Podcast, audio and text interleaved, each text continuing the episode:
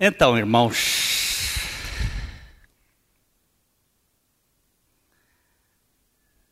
João capítulo 15, Evangelho de João capítulo 15. Nós vamos ler os quatro primeiros versículos.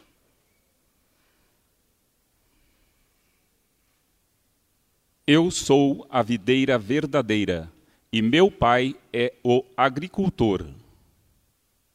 Todo ramo que estando em mim não der fruto, ele o corta, e todo que dá fruto limpa, para que produza mais fruto ainda.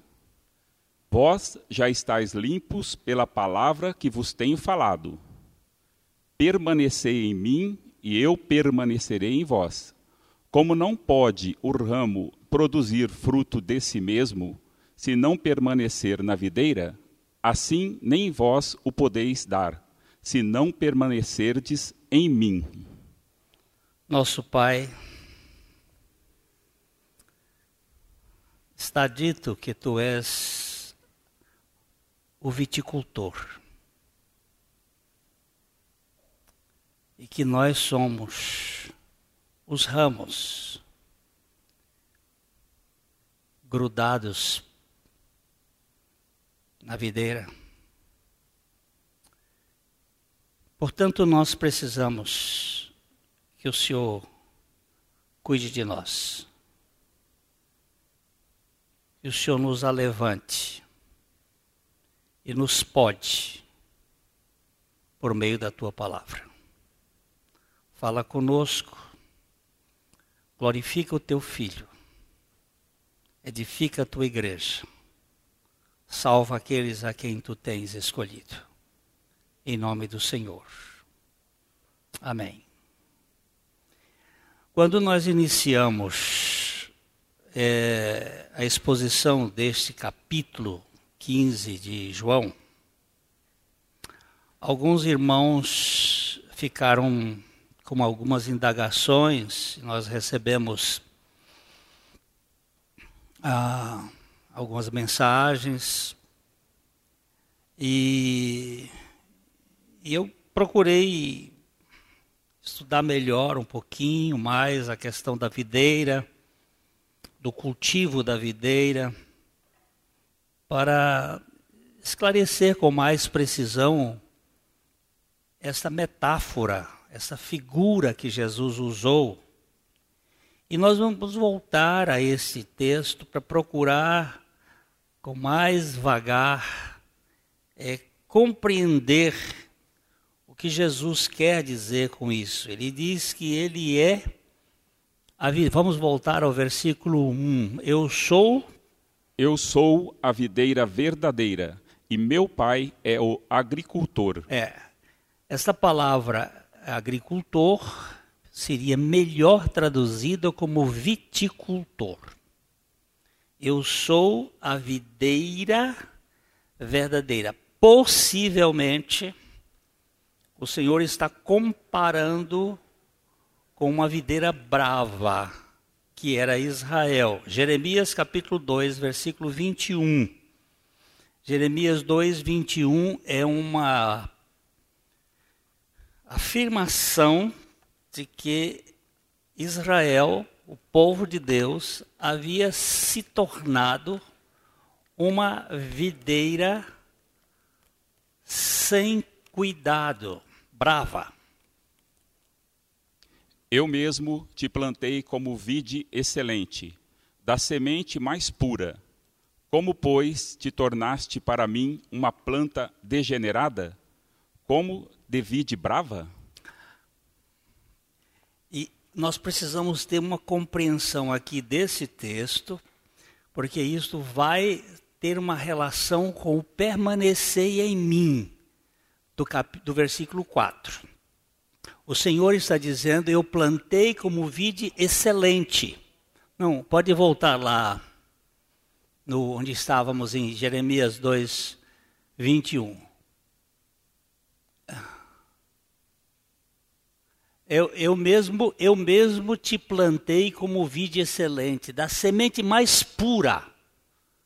Aí ele faz uma pergunta: Como, pois, te tornaste é, para mim uma planta degenerada como vide brava? O Senhor está agora se comparando e se fazendo esta analogia. Eu sou a videira verdadeira e meu pai é o viticultor, é o agricultor. É... Por que Jesus, eu fiz uma pergunta, por que Jesus escolheu exatamente a videira para se comparar? A vez passada eu perguntei, por que, que ele não, não escolheu ser uma sequoia? A árvore mais alta do mundo, das mais grossas. Por que, que ele não escolheu ser eu sou o carvalho verdadeiro? Por que, que ele não escolheu dizer eu sou é, o cipreste? ou cedro e diz assim: Eu sou a videira verdadeira. Exatamente a videira que é uma planta que uma planta trepadeira que requer suporte. Além do que, não existe é, vinícola sem viticultor. Se não tiver alguém que cuide da videira, não vai ter vinho. Não vai ter fruto. Porque ela é uma trepadeira. E se ela não tiver onde colocar os seus gavinhos, aqueles para poder crescer, os galhos ficam no chão. E os galhos no chão, eles não produzem fruto. É, melancia dá no chão. Abóbora dá no chão. Mas uva só dá erguida, só dá alevantada. E o, o viticultor é muito importante desde pequenininha. A parte aérea da planta, eu, vocês têm aí uma, uns, uns, uns vocês têm aí uns umas fotos. É,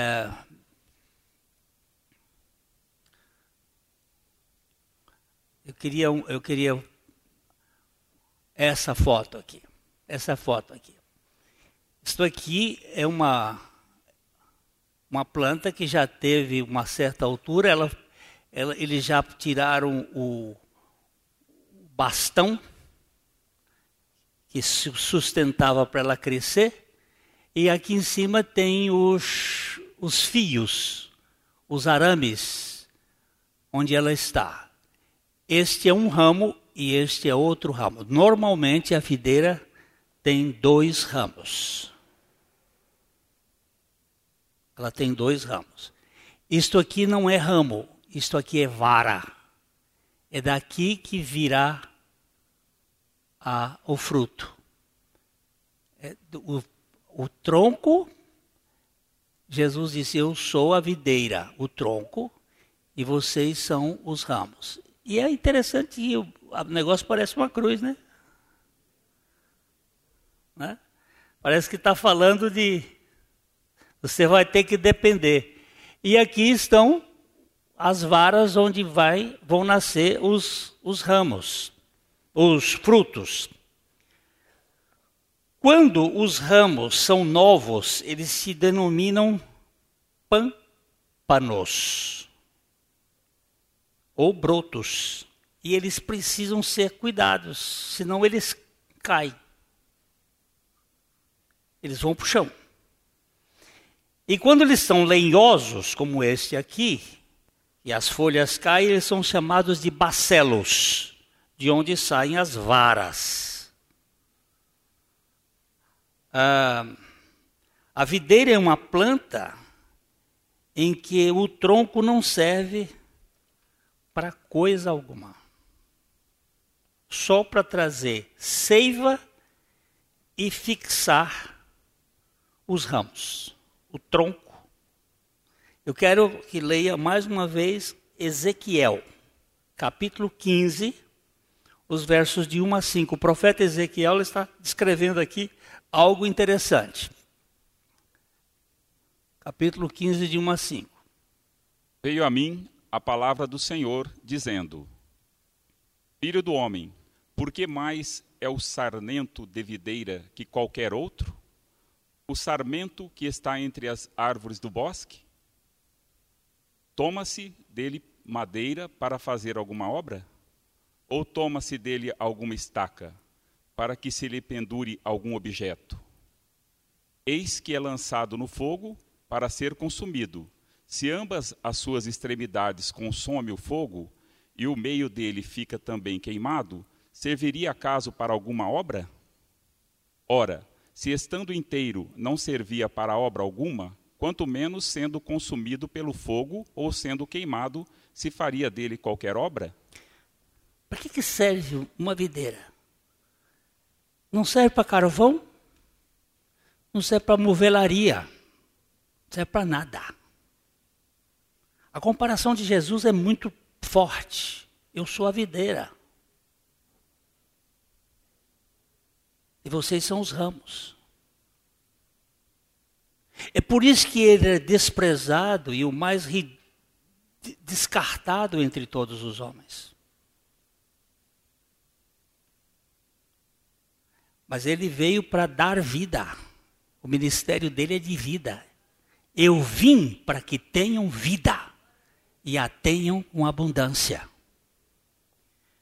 Agora, os ramos, sem o apoio, eles caem por terra. E caindo por terra, eles ficam infrutíferos. Por isso que eles precisam ser levantados. O cultivo de uma vinha exige muito cuidado do viticultor e trabalho constante. Se é uma coisa que exige trabalho, é uma vinha. Não é um pomar que você planta mamão, laranja, manga, e eles vão dando ali. Não. O viticultor tem que fazer podas tanto na seca quanto no, na verde. Tem que cuidar da vinha, tem que adubar a vinha, tem que cuidar da vinha, porque a vinha é uma árvore que exige cuidado.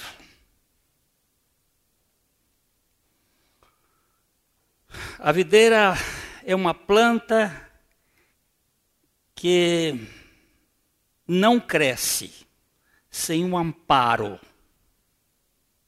do viticultor.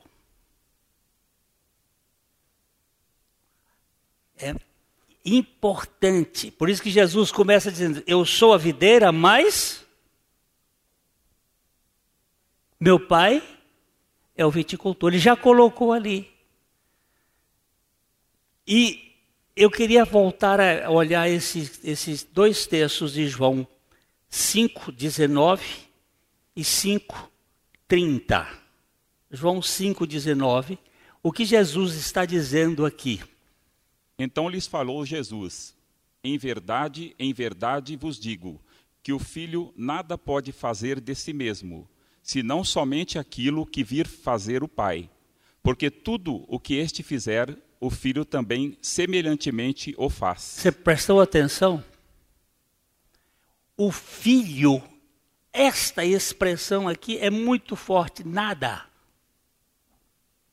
pode fazer de si mesmo.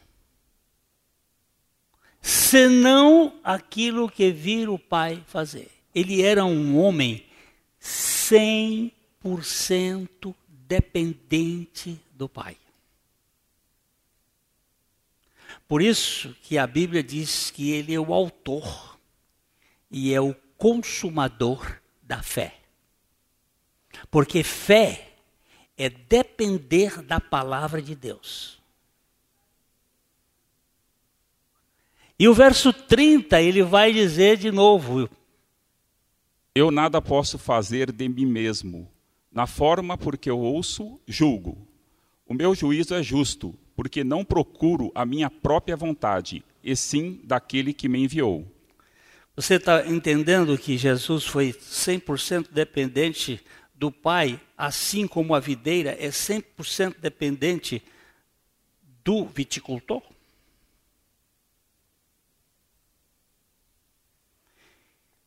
O versículo 2, ele afirma agora algo que, que é interessante. Verso 2. Todo ramo que estando em mim não der fruto, ele o corta, e todo o que dá fruto limpa, para que produza mais fruto ainda. Agora vamos, vamos voltar aqui à figura da videira, aquela mesma, pode ser aquela mesma.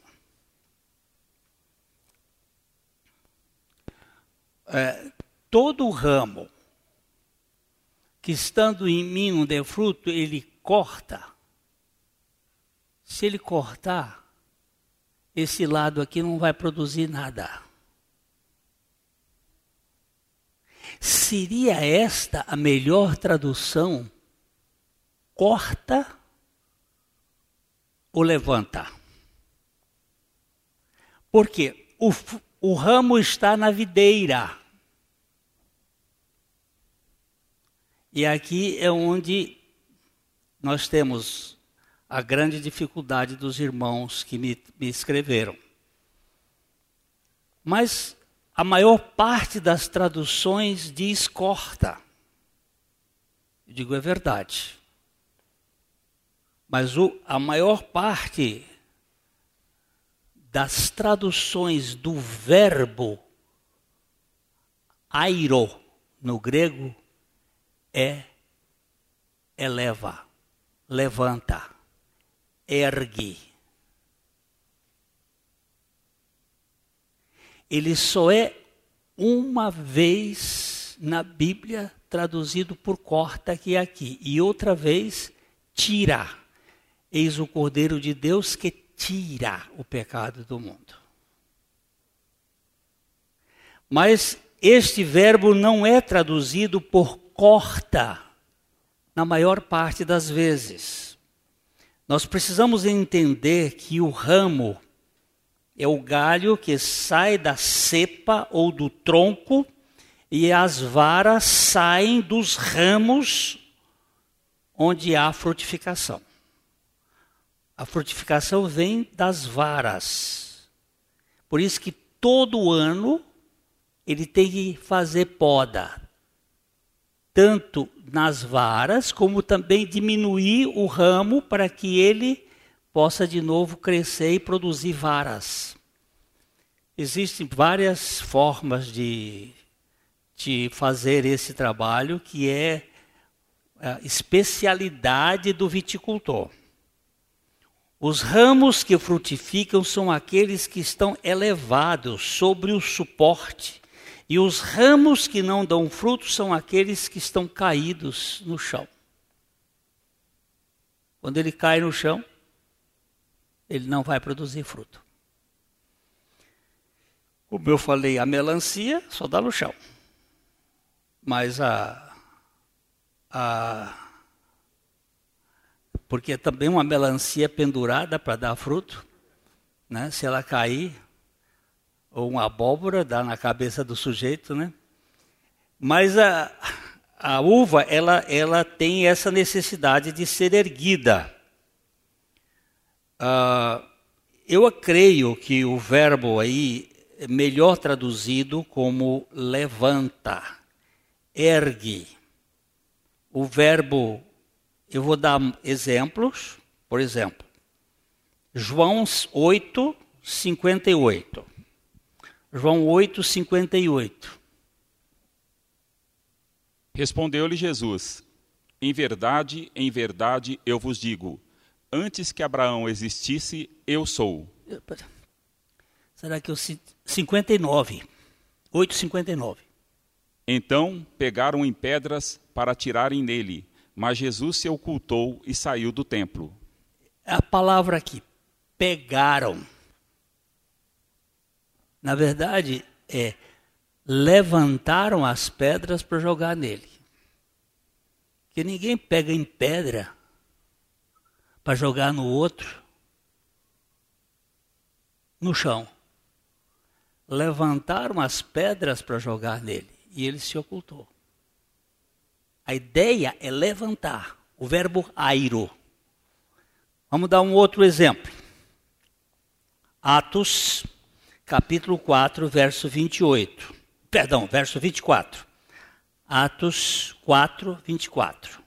Ouvindo isto, unânimes levantaram a voz a Deus e disseram: Tu, soberano Senhor, que fizeste o céu e a terra, o mar e tudo o que neles há. Ó. Oh. Ouvindo isto, unânimos levantaram a voz a Deus. Verbo airo. É, mais um, um texto. Mateus 21, 21. Jesus, porém, lhe respondeu: Em verdade vos digo que, se tiverdes fé e não duvidardes, não somente fareis o que foi feito à figueira, mas até mesmo se a este monte disserdes, ergue-te e lança-te no mar, tal sucederá. Ergue-te, levanta-te.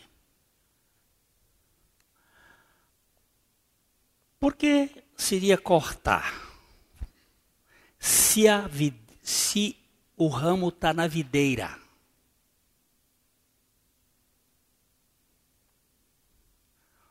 Por que, como é que o ramo está na videira? Como é que um ramo fica na videira? Não se põe ramo na videira por enxerto. O ramo na videira é por brotamento. Se o ramo está na videira, ele foi colocado pela própria videira. Se alguém está em Cristo, é o que ele é. Que que, o que, que 2 Coríntios 5, 17 diz? Se alguém está em Cristo, é uma nova criação.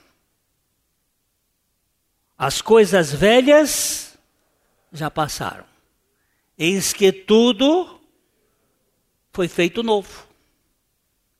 Como é que Deus nos põe em Cristo e depois nos tira de Cristo?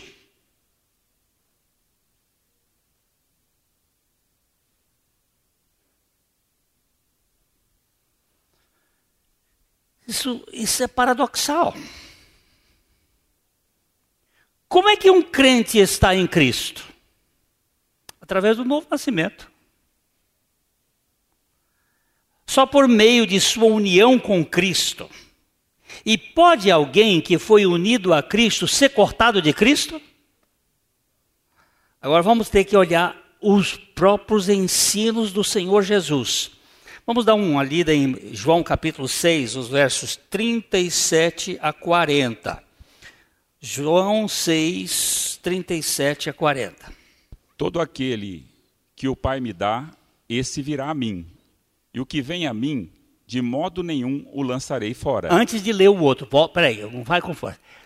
Todo aquele que o Pai me dá, esse virá a mim.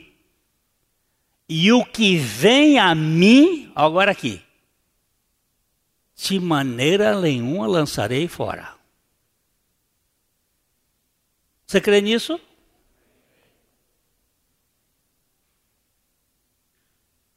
Ok, verso seguinte. Porque eu desci do céu, não para fazer a minha própria vontade, e sim a vontade daquele que me enviou. E a vontade de quem me enviou é esta: que nenhum eu perca de todos os que me deu. Pelo contrário, eu o ressuscitarei no último dia. Olha só!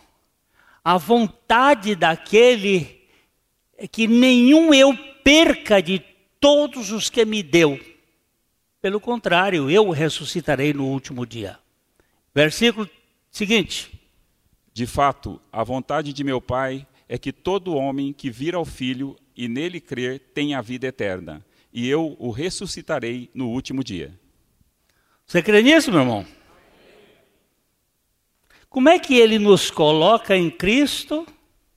Nós estamos em Cristo, nós somos feitos uma nova criatura e depois ele nos corta para ir para o fogo.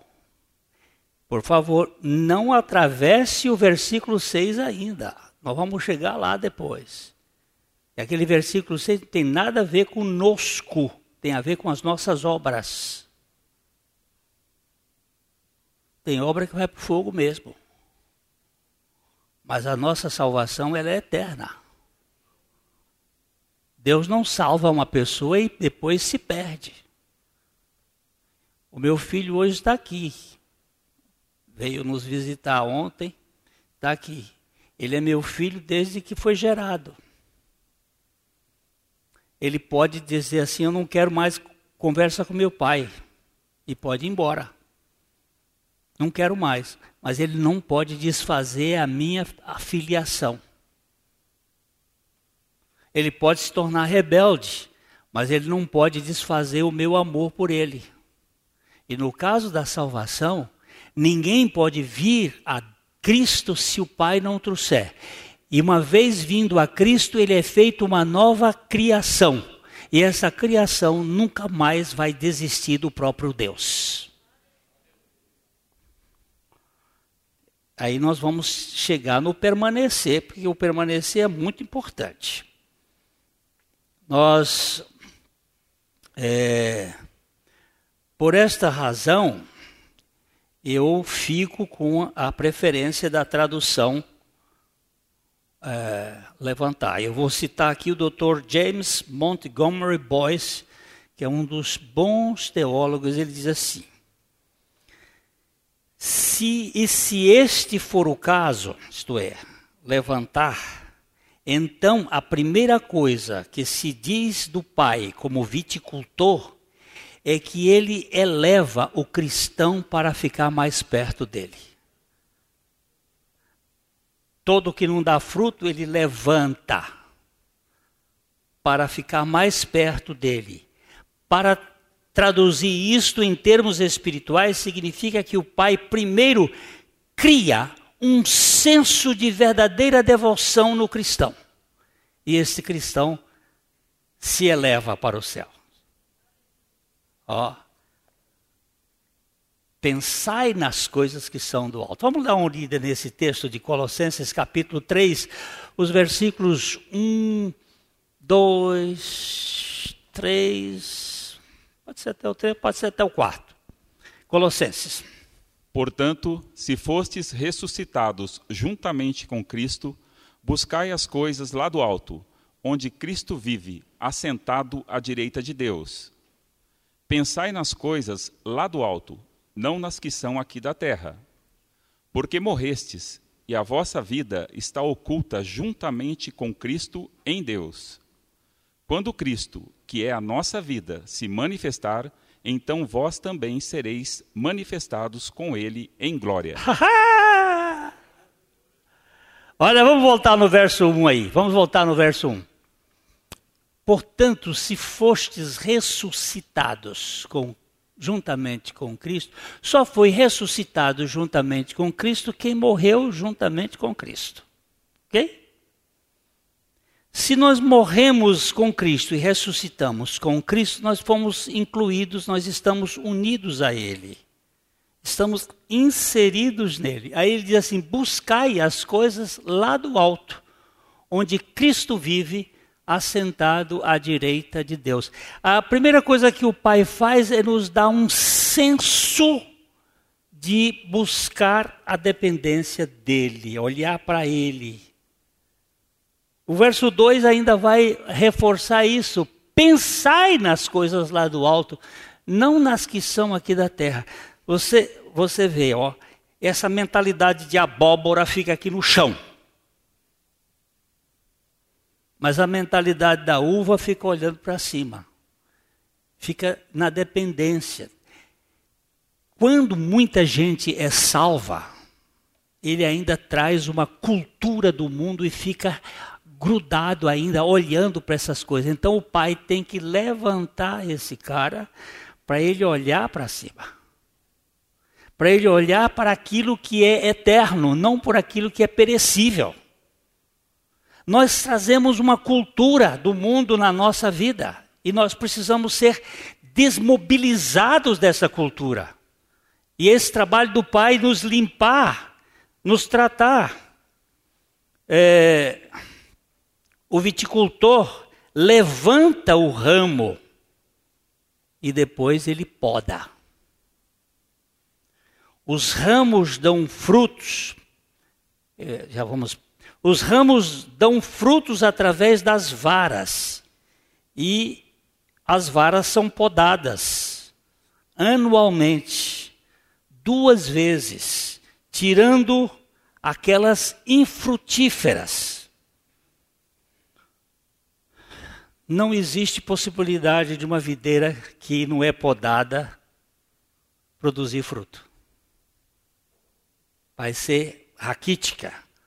Se o crente está em Cristo, ele não pode ser cortado de Cristo, mas ele pode ser podado pelo viticultor para tirar aquilo que impede a sua frutificação. Porque o, o processo do texto é que dê fruto, mais fruto, e muito fruto. Bota aquela, aquela videira com fruto, né? Ela foi. Não, aqui tem fruto. Ó, não, pega aí a poda. Ó, ele está ali, ó, podando, podando, não o ramo em si, mas ele está podando as varas, ele está cortando. O, o trabalho do viticultor é diuturno. Ele tem que fazer esse trabalho sempre, sempre, sempre. Está ali podando para poder. Agora vamos lá para outra. Ó, olha aqui de onde vêm os frutos.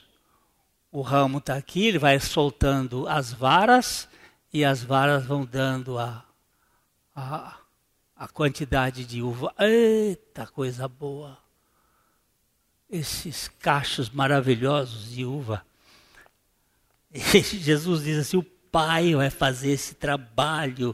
Ele é o viticultor.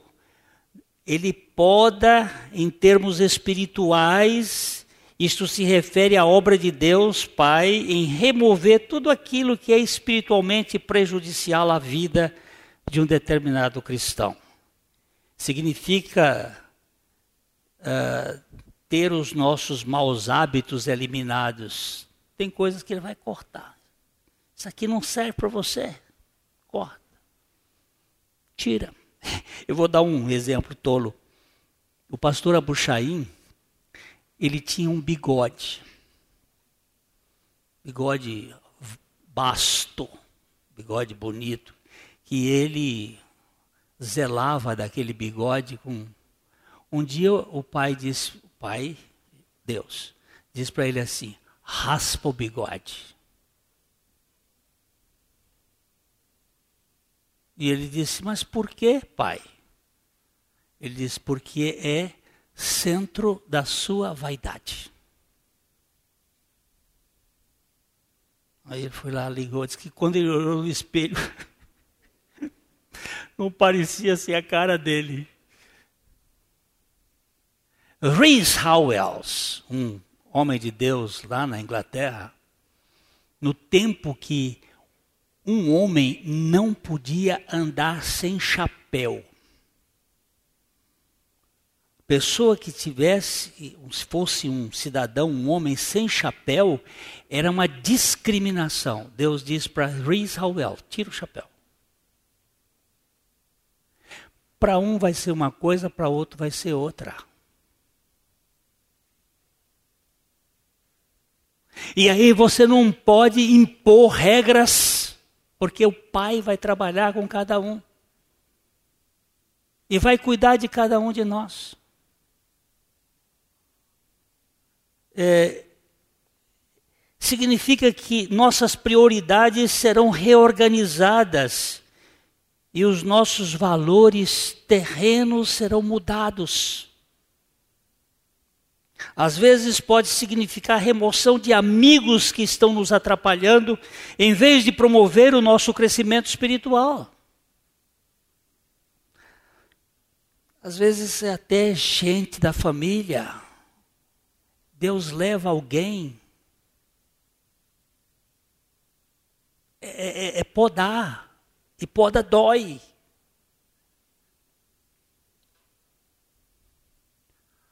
Mas ele vai podar. Para quê? Para que produza mais fruto. Ninguém poderá ser separado de Cristo se ele estiver em Cristo, mas ele será podado. Ele vai ser limpo. E qual é o instrumento de limpeza? O versículo 3. Qual é o instrumento que ele vai usar para nos limpar? Vós já estáis limpos pela palavra que vos tenho falado. É, o, Jesus está falando para os apóstolos para os onze apóstolos, porque Judas já tinha ido embora. Judas não foi um, um que o pai podou, Judas nunca foi do grupo. Mas ele diz assim: a vós já estáis limpos pela palavra que eu vos tenho falado. O instrumento de limpeza é a palavra de Deus. E aí você vai verificar toda a trindade trabalhando nesse assunto. Jesus é a videira, o Pai é o viticultor, e o Espírito Santo vai usar a sua própria palavra, porque toda palavra de Deus, ela é inspirada por Deus. Vamos dar uma olhada em 2 Timóteo capítulo 3, versos 11 a 11, perdão, 3, 16 a 17. 2 Timóteo 3, 16 e 17.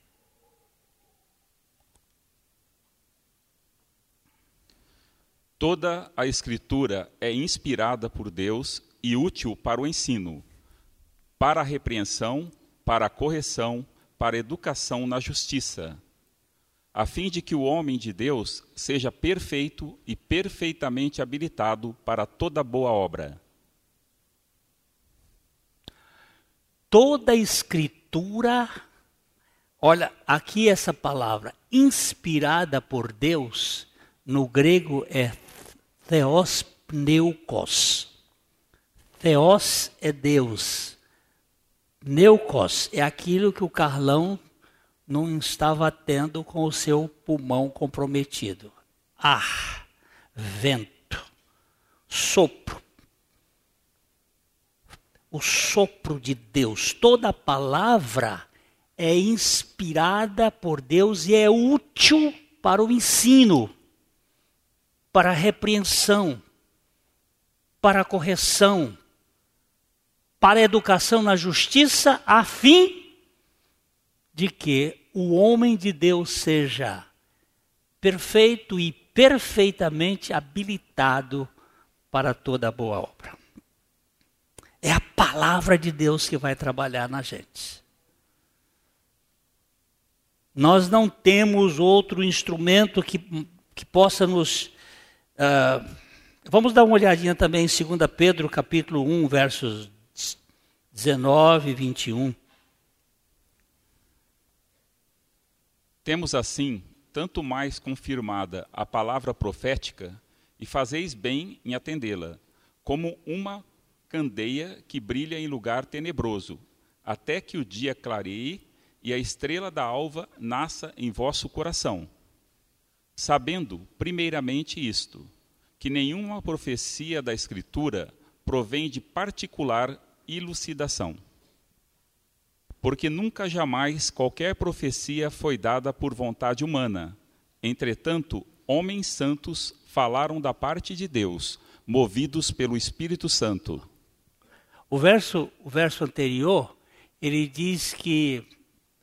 O verso é, 20, por favor ah, primeiramente isto que nenhuma profecia da Escritura vem de particular elucidação.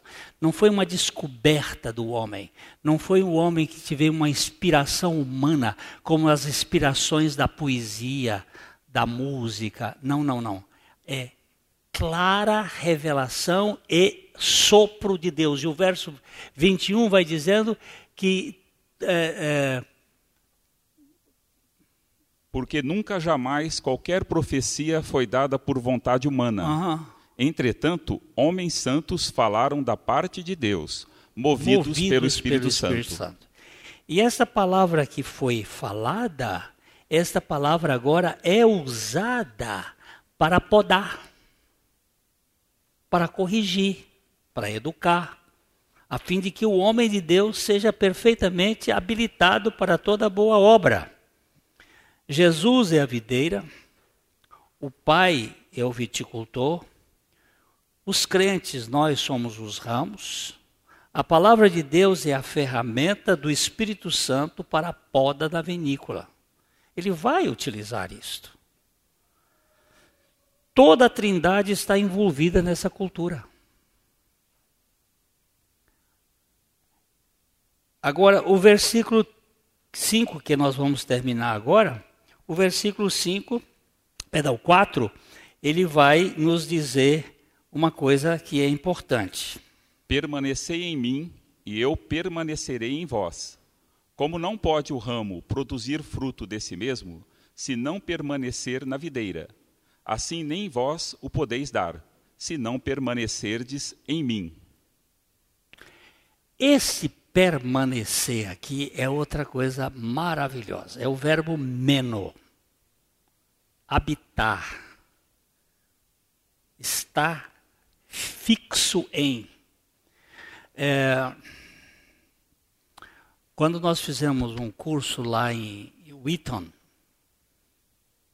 lá nos Estados Unidos, na Universidade de Wheaton, nós tivemos um professor que sofreu um derrame e ele teve uma hemiplegia. E esse braço ficou meio inutilizado e ele ele escreveu aqui no punho em grego o verbo meno. E fez uma tatuagem de um ramo de videira que vinha até a espinha dorsal aqui. Então, ele pensava de trás para frente. O raciocínio dele ficou comprometido.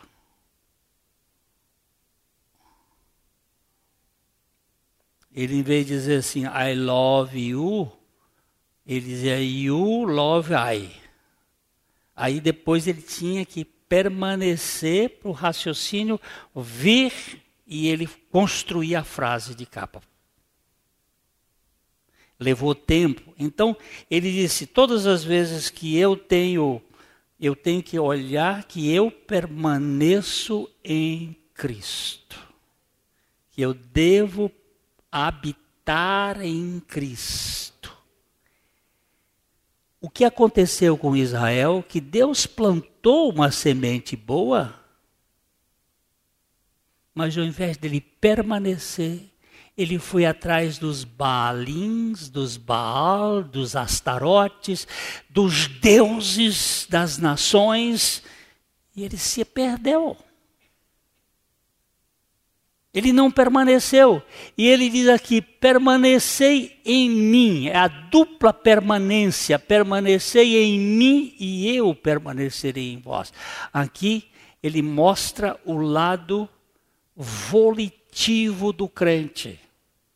Porque nós fomos regenerados por, pela graça de Deus de modo monérgico, totalmente por Ele, mas tem uma questão relacional que é sinérgica.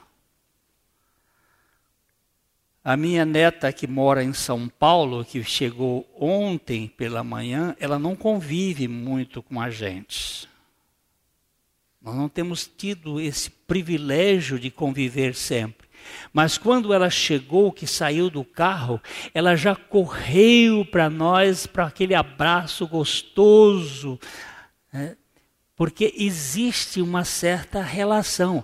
E nós temos que desenvolver essa relação. Toda criança nasce, ela não conhece nada dos pais. Ela não tem relação, ela produto inteiro dos pais, mas depois ela vai criando um relacionamento na permanência, no estado de estar em contínuo relacionamento, e vai desenvolvendo. Ele disse: permanecei em mim, e eu permanecerei em vós. O ramo em si, ele não pode produzir fruto se não estiver na videira. Assim também vós, se não estiverdes em mim. O Senhor expõe a decisão do crente que foi unido a Cristo a permanecer nele. Apenas quem está nele pode permanecer e habitar nele. Só pode permanecer quem está. Quem não está não pode permanecer não vai permanecer. A, a, nação de Israel não permaneceu na habitação com o Senhor e talvez por isso essa palavra do Senhor. A frase neste versículo, ela pode ter três significados. Ela pode significar três coisas. Ela pode ser uma declaração simples com sentido: vocês devem permanecer em mim e eu devo permanecer em vocês. Seria uma frase você deve permanecer em mim e eu permaneço em você. A segunda possibilidade, ela pode ser uma promessa. Permaneçam em mim e eu permanecerei em vocês. Permaneçam em mim. E a terceira, que pode ser a ordem assim: fiquem em mim e assim se cuidem, para que eu também permaneça em você. Fiquem em mim, permaneçam em mim e se cuidem porque eu aí permaneço com vocês. Provavelmente seja essa a melhor tradução, e eu estou acompanhando aqui o Dr. Leon Morris, que é um dos grandes expositores bíblicos e um grande helenista, que essa é a terceira possibilidade. Jesus quer dizer que os seus discípulos devem viver de forma que ele, Jesus, continue a habitar neles. Vocês têm que viver de tal forma que a sua permanência em mim reflita a minha permanência em vocês. Nenhum galho de fruto isoladamente pode produzir frutos, pode produzir a, a, a, o cacho. Ele deve estar em conexão vital com a videira. Portanto, permanecer em Cristo é o pré-requisito necessário da fecundidade para o cristão. E como é que a gente permanece? através da palavra, através da oração, através da comunhão com a igreja, são elementos de permanência. Na adoração, nós estamos ali num ciclo, numa relação de permanência. Portanto, permanecer em Cristo é importantíssimo nós podemos concluir dizendo que Jesus é a videira, nós somos os ramos, o Pai é o viticultor, ele vai limpar, ele vai podar os feitos, os nossos atos, as nossas atitudes por meio da palavra, por meio do Espírito Santo, usando processos para nos tirar coisas que às vezes eu não tenho que dizer que aquilo que ele tirou em mim vai ser aquilo que ele, que ele vai tirar no bola. Isso aí é ele que vai cuidar. Deus vai trabalhar com cada um. E essa história de ficar querendo ser o viticultor não é tarefa nossa. Nossa tarefa é de nos edificar mutuamente no amor do Senhor. Então, o segredo é a habitação do crente com Cristo, para que Cristo permaneça na sua vida. Você está em Cristo? Ok, está mesmo? Como é que você está, está em Cristo? Como é que você sabe que você está em Cristo? Pode falar.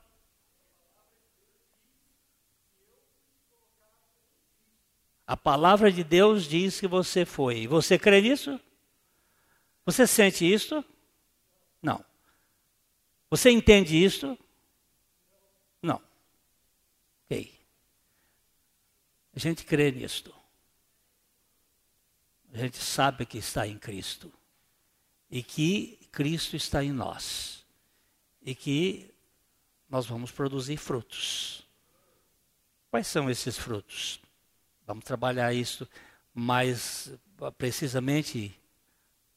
Esses frutos podem ser tanto frutos, o chamado fruto do Espírito, amor, alegria, paz, longanimidade, benignidade, bondade, mansidão, domínio próprio, aquele, aquele cacho de uva que é do Espírito, como os frutos da, das vidas Aquele que crê no Senhor, ele é gerador de vidas, ele produz vidas, ele prega e Deus vai dar vidas para o reino dele. Nós temos tanto os frutos do Espírito como os frutos daqueles que vão ser alcançados. Eu não quero chegar no céu com as minhas mãos vazias. Então, Senhor, me dá, me dá vidas, me dá fruto me dá pessoas. Não me deixe perder tempo com aqueles que o Senhor tem o objetivo. Então, me dê condições de poder pregar o Evangelho, para que pessoas sejam salvas. Não, não fique discutindo se o Senhor vai levantar você e doer um pouco, porque às vezes dói. Você está tão agarrado ao chão, às coisas, e quando ele vai levantar, tem que despregar um pouco das raízes que ficaram enfincadas, que e, se prenderam, e ele vai levantar aquele ramo e, e colocá-lo em cima, e para que seja frutífero e nós possamos viver para a glória dele. Amém?